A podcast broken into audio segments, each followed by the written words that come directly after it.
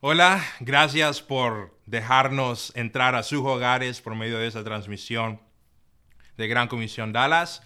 Gracias por estar escuchando y ser parte de esta reunión. hace unos meses, unos meses atrás, mi esposa y yo decidimos hacer un pequeño viaje un fin de semana. Decidimos hacer una pequeña caminata. Y generalmente habíamos hecho caminatas, generalmente nos gusta salir a caminar bastante, pero esa vez yo le dije a mi esposa, ¿sabes qué? Hay un lago aquí que es extremadamente bonito y hay, un, ah, hay una caminata alrededor del lago donde tú le puedes dar vuelta al lago. Entonces ella me dice, ok, vamos a verla. Entonces ah, manejamos hasta el lago y nos bajamos y empezamos en la caminata íbamos con mi hija, mi hija ah, tenía como cuatro o cinco meses por ahí, iba en el coche y nosotros empezamos a dar la caminata porque le íbamos a dar la vuelta al lago. Y empezamos a caminar, el día era perfecto, eh, el, cielo era azul, eh, no había nada de nubes, el clima, la temperatura, todo estaba perfecto, las aves estaban cantando, la gente estaba sonriendo, era la caminata perfecta, el día perfecto y empezamos a caminar. Y después empezamos a tomar eh, recesos porque nos empezamos a cansar un poco. Después, como al tercer receso, mi esposa me pregunta, ¿sabes qué? ¿Cuánto falta para que, para que le demos, terminemos de dar vueltas al lago? Entonces yo le dije, ¿sabes qué? Falta poco. Pero la verdad yo no tenía idea, porque yo no hice, la verdad yo no hice una investigación muy buena de cuánto duraba ese recorrido. Pero obviamente como soy hombre y soy el esposo y soy el macho y yo le tendría que mostrar seguridad, yo le dije, ¿sabes qué? Vamos por la mitad, eh, solo falta un poco más y vamos a llegar, vamos a, llegar al carro, después vamos a salir a comer, todo va a estar bien. Entonces, ok. Entonces seguimos caminando y seguimos caminando y vamos hablando, pero después empezamos a tomar más paradas para descansar y en un momento me llega a decir mi esposa, ¿sabes que hemos caminado como por dos horas? Estoy un poco cansada. ¿Cuánto falta para que termine este recorrido? Entonces yo le dije, ¿sabes qué? Vamos como por tres cuartos. Ella me dice, ok, bueno, y seguimos caminando, seguimos caminando, pero ya eh, nuestras caras empiezan a cambiar, ya la conversación empieza a ser un poco más silenciosa, nosotros empezamos a, fijarnos más en la hora, eh, la temperatura empieza a bajar porque el sol también empieza a bajar. Entonces mi esposa me dice, Samuel, ¿cuánto falta para que termine? Porque ya no nos podemos regresar. Hemos estado caminando como por tres horas. Tres horas de regreso es mucho. Ya no va a haber luz, ya va a ser frío. Vamos a estar en este lago perdidos. No podemos regresar y no sabemos cuánto falta. Entonces yo le dije, ¿sabes qué? Ya vamos a llegar, ya vamos a llegar. Yo no sabía si íbamos a llegar, pero yo iba orando, Dios, por favor, que ya vayamos a llegar, porque ya estamos cansados. La niña empieza a tener hambre, empieza a llorar, ya toda nuestra cara empieza a cambiar. Y llegamos y seguimos caminando y no termina el recorrido, no termina el recorrido, no termina el recorrido. Y llega un momento donde mi esposa me dice, ya no puedo seguir caminando, me duelen las piernas demasiado, la niña está llorando, ya no puedo seguir entonces yo quedo pensando, ¿y qué hacemos en este momento? Yo no sé cuánto falta para que termine y estamos en un lugar donde no hay señal. Entonces yo le digo, ¿sabes qué? Sigamos caminando hasta que lleguemos a una parte del sendero donde hay alguna calle. Y seguimos caminando, seguimos caminando, el sol empieza a bajar, se está eh, la luz empieza a irse, el frío empieza a, a entrar Llegamos a un lugar y mi esposa, cansadísima, después de caminar como cuatro o cinco horas, me dice, ya no puedo más. No sé qué es lo que vamos a hacer, pero yo ya no puedo dar un paso más. Lo que tú tienes que hacer es que tienes que correr, ir al carro y manejar hasta llegar a este camino que está aquí y aquí recogerme porque yo simplemente ya no puedo más. Tienes que ir a hacer eso.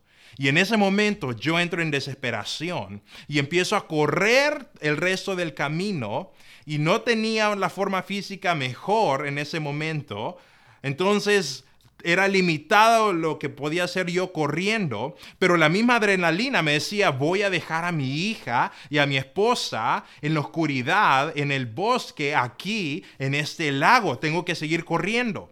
Y en mi desesperación de seguir corriendo, por fin llego al carro después de correr bastante, extremadamente cansado. Me meto al carro, eh, busco su localidad por el celular, la voy a recoger. La recojo a ella, por fin, ya es oscuro, casi, casi no hay luz. la recojo, nos metemos al carro, ella le da el biberón al niño y nosotros respiramos. ¡Wow! Y le digo a ella, ¿sabes qué? Perdón. Eso fue peor de lo que imaginaba. Eso fue peor de lo que imaginaba. Cuente su historia, porque muchas personas, si ves las noticias, te das cuenta que en ese momento están diciendo esto de esa situación. ¿Saben qué? Esto es peor de lo que imaginábamos. Estaba viendo una noticia de un dueño de negocio en Michigan que había tenido que cerrar su negocio que había tenido por 20 años, había puesto sangre, sudor y lágrimas en su negocio, tuvo que cerrarlo por la, eh, por la cuarentena y llorando estaba diciendo, esto es lo peor que me ha pasado mi vida hoy ha sido destruida. Esto es peor de lo que imaginábamos. Y sabes, el problema de estar en una situación que es peor de la que imaginas es que entras en desesperación. Y cuando entras en desesperación, empiezas a tomar malas decisiones. Y son malas decisiones porque son decisiones que van en contra de tu propio bien. Y se convierte en ese círculo estás en una situación difícil, esa situación difícil te lleva a tomar, te lleva a estar desesperado, la desesperación te lleva a tomar malas decisiones y las malas decisiones te llevan a una peor circunstancia. Entonces la pregunta es, ¿cómo romper ese círculo vicioso? ¿Qué hacer si estás en una situación difícil, si, estás desesperado? Bueno, en la Biblia vamos a aprender de un personaje el día de hoy que estaba en una situación extremadamente parecida a la situación que estamos pasando en este momento. Y su nombre es Elías. Elías era un profeta en el Antiguo Testamento y Elías era un profeta que generalmente estaba en palacios porque él lidiaba con reyes, porque él era el mensajero de Dios para los reyes. Entonces Elías estaba acostumbrado a tener generalmente una buena vida. Tenía conectes, tenía este, un buen lugar donde estaba pero llega un momento en la vida de Elías donde llega un nuevo rey y ese nuevo rey no le agrada lo que Elías tiene que decir. Y el rey dice, Elías, voy a cortarte la cabeza. Y en ese momento Elías tiene que salir, salir huyendo no solo del palacio, sino de la ciudad y del país donde él vivía. Y de la noche a la mañana Elías pasa a ser alguien con una buena, generalmente una buena vida, una vida de importancia a alguien en un momento de desesperación, un momento que él fácilmente puede decir esto es peor de lo que yo me imaginaba. De hecho, Así dice el texto en Primera de Reyes capítulo 19, dice de Elías. Dice, Elías se internó en el desierto huyendo del rey y después de caminar todo un día se sentó a descansar debajo de un enebro con deseo de morirse. Y exclamó, Señor, ya no puedo más. Quítame la vida, pues no soy mejor que mis antepasados. Esa es una situación tan difícil que le dice a Dios, Dios, yo ya no puedo más. Quítame la vida. Yo no sé en qué situación tú estás pasando, yo no sé cuál es su circunstancia, y tal vez no es tan mala como Elías que dice yo ya me quiero morir, pero tal vez es una situación que tú ya estás empezando a desesperarte, estás empezando a dudar, estás empezando a perder la esperanza, estás empezando a perder cualquier señal de que todo va a estar bien. Y tú dices, yo, yo ya no puedo más. No sé si, tú, si esa es tu circunstancia. Entonces vamos a ver dos cosas que Dios le dice a Elías cuando se encuentra en una situación así que tú puedes usar en tu vida el día de hoy para salir de esa situación difícil, desesperante, complicada que estás pasando o que vas a pasar en algún momento de tu vida. Y dice Dios que la primera cosa que le dijo a Elías que hiciera fuera fue que se levantara. Vemos en el texto Primera de Reyes 19:5. Se recostó entonces bajo la sombra del enebro Elías y se quedó dormido. Más tarde un ángel vino y lo despertó a Elías y le dijo, levántate. Así es. Dios viene y ve a Elías cansado y le dice, levántate. No sé qué es levantarse para ti en este momento, pero te quiero decir que generalmente Dios no te puede usar si sigues postrado en el piso. Y es un balance interesante porque en algunas partes Dios te dice, ¿sabes qué? Descansa en mí, deja de hacer lo que estás haciendo, descansa en mí. Y en otras partes, como en ese verso, te dice, levántate. Pero la diferencia es que cuando Dios se dice para de hacer lo que estás haciendo y descansa, como dice aquel verso, eh, para y escucha que yo soy Dios. Cuando Dios se dice descansa en mí, siempre después te va a pedir que tomes acción y te levantes. En otras palabras, Dios nunca te va a decir descansa en mí y te va a mantener postrado. Siempre Dios te va a decir descansa en mí y eventualmente te va a volver a decir levántate. Esa es la diferencia entre caer postrado ante una circunstancia y descansar en Dios, porque es el mismo movimiento. Caer postrado y descansar o derrumbarse y descansar tienen el mismo movimiento. Tú aflojas tus piernas y caes. Pero la diferencia es cuando caes derrumbado ante tu circunstancia, tu circunstancia te va a impedir volverte a levantar. Desde que nacimos nosotros estamos luchando contra la gravedad. Y en tu vida, en tu circunstancia, cuando una circunstancia te derrumba, la circunstancia va a querer dejarte derrumbado. La diferencia de descansar en Dios es cuando tú descansas en Dios, aflojas sus piernas y caes ante Dios. Dios eventualmente te vuelve a pedir que te levantes. No sé qué es levantarte para ti en este momento, pero creo de que hay personas que en ese momento están postradas y Dios les está diciendo, es tiempo que tú te levantes. Es tiempo que tú tomes esa decisión. Es tiempo que tú vuelvas a intentar. Es tiempo que tú no pierdas la fe. Es tiempo que regreses a la iglesia. Es tiempo que vuelvas a construir ese negocio. No sé qué es levantarte para ti, pero levántate. Dios te dice, levántate. En momento de desesperación, no caigas derrumbado ante la circunstancia. Descansa en Dios y Dios eventualmente te va a volver a levantar. Esa es la diferencia entre caer derrumbado entre la situación y descansar en Dios. Levántate. Y la segunda cosa que Dios le dice a Eliseo es, aliméntate. Lo vemos en el texto. Dice el verso, el, verso se recostó entonces Eliseo bajo la sombra del enebro y se quedó eh, Elías bajo la sombra del enebro y se quedó dormido. Más tarde un ángel vino y lo despertó y le dijo, levántate y come. Elías, eh, come. Es interesante, una de, uno de, los, de las señales que alguien está en desnutrición es que pierde el apetito y es difícil volverles a dar de comer. Y creo de que cuando tú estás en una situación difícil, lo más fácil de hacer es dejarte de alimentar de cosas que te hacen bien. ¿Te has, escuchado la frase comfort food?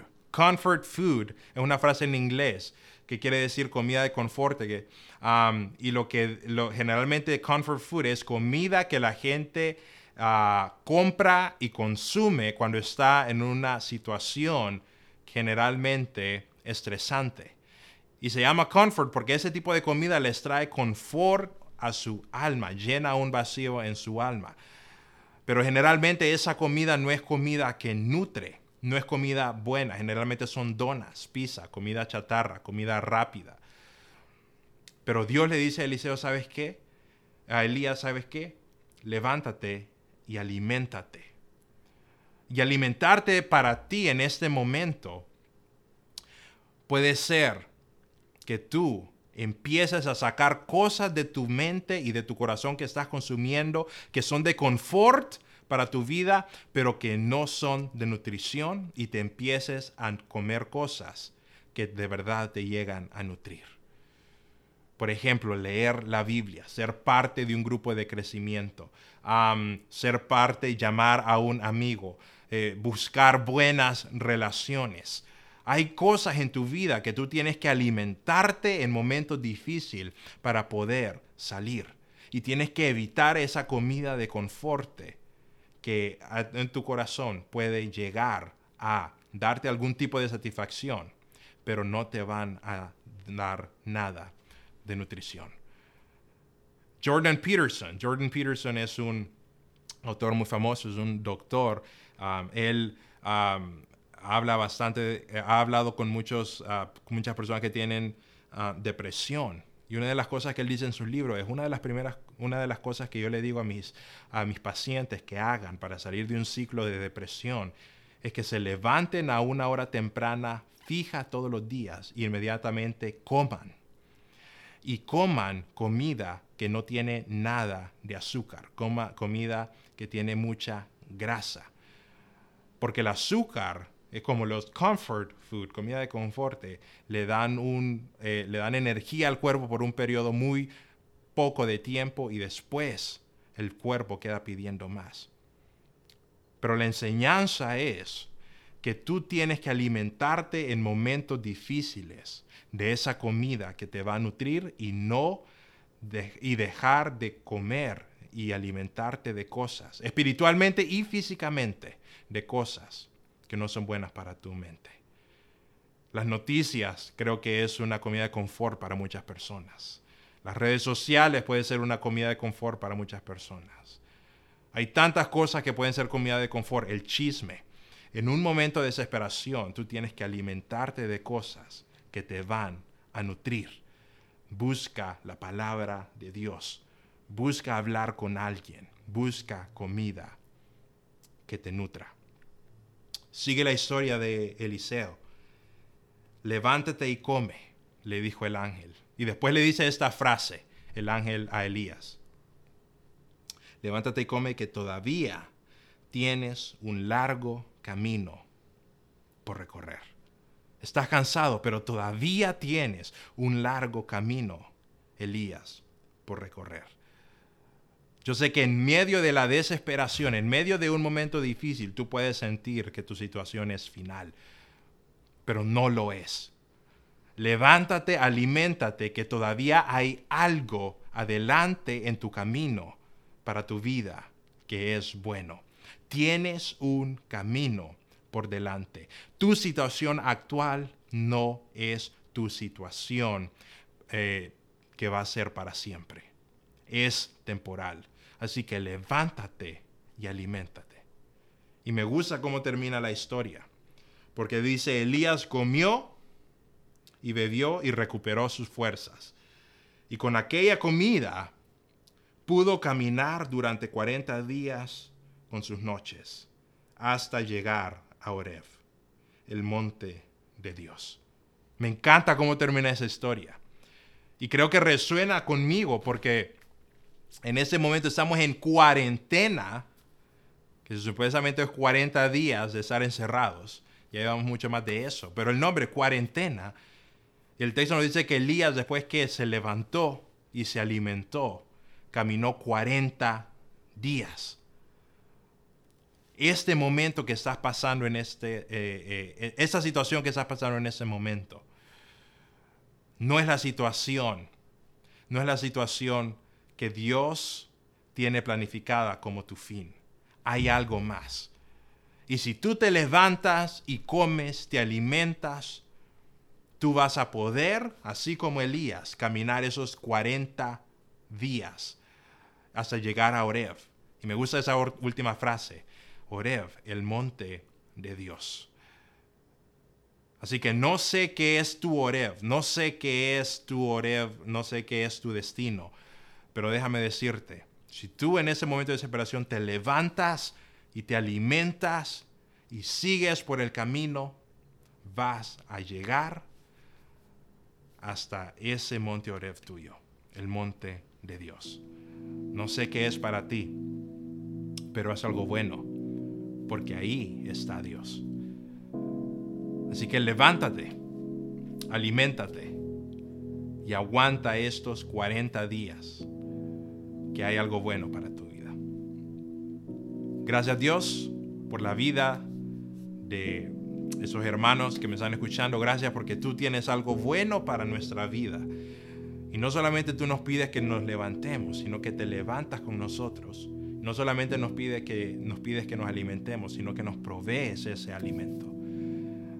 En ese momento que muchos pueden pasar una situación bien difícil, una situación desagradable, una situación de mucha desesperación, que ese ejemplo de Elías le llegue a ver, le llegue a hacer saber que hay una luz al final del túnel donde estás tú. Y ellos pueden llegar hacia ese destino. En tu nombre oramos. Amén.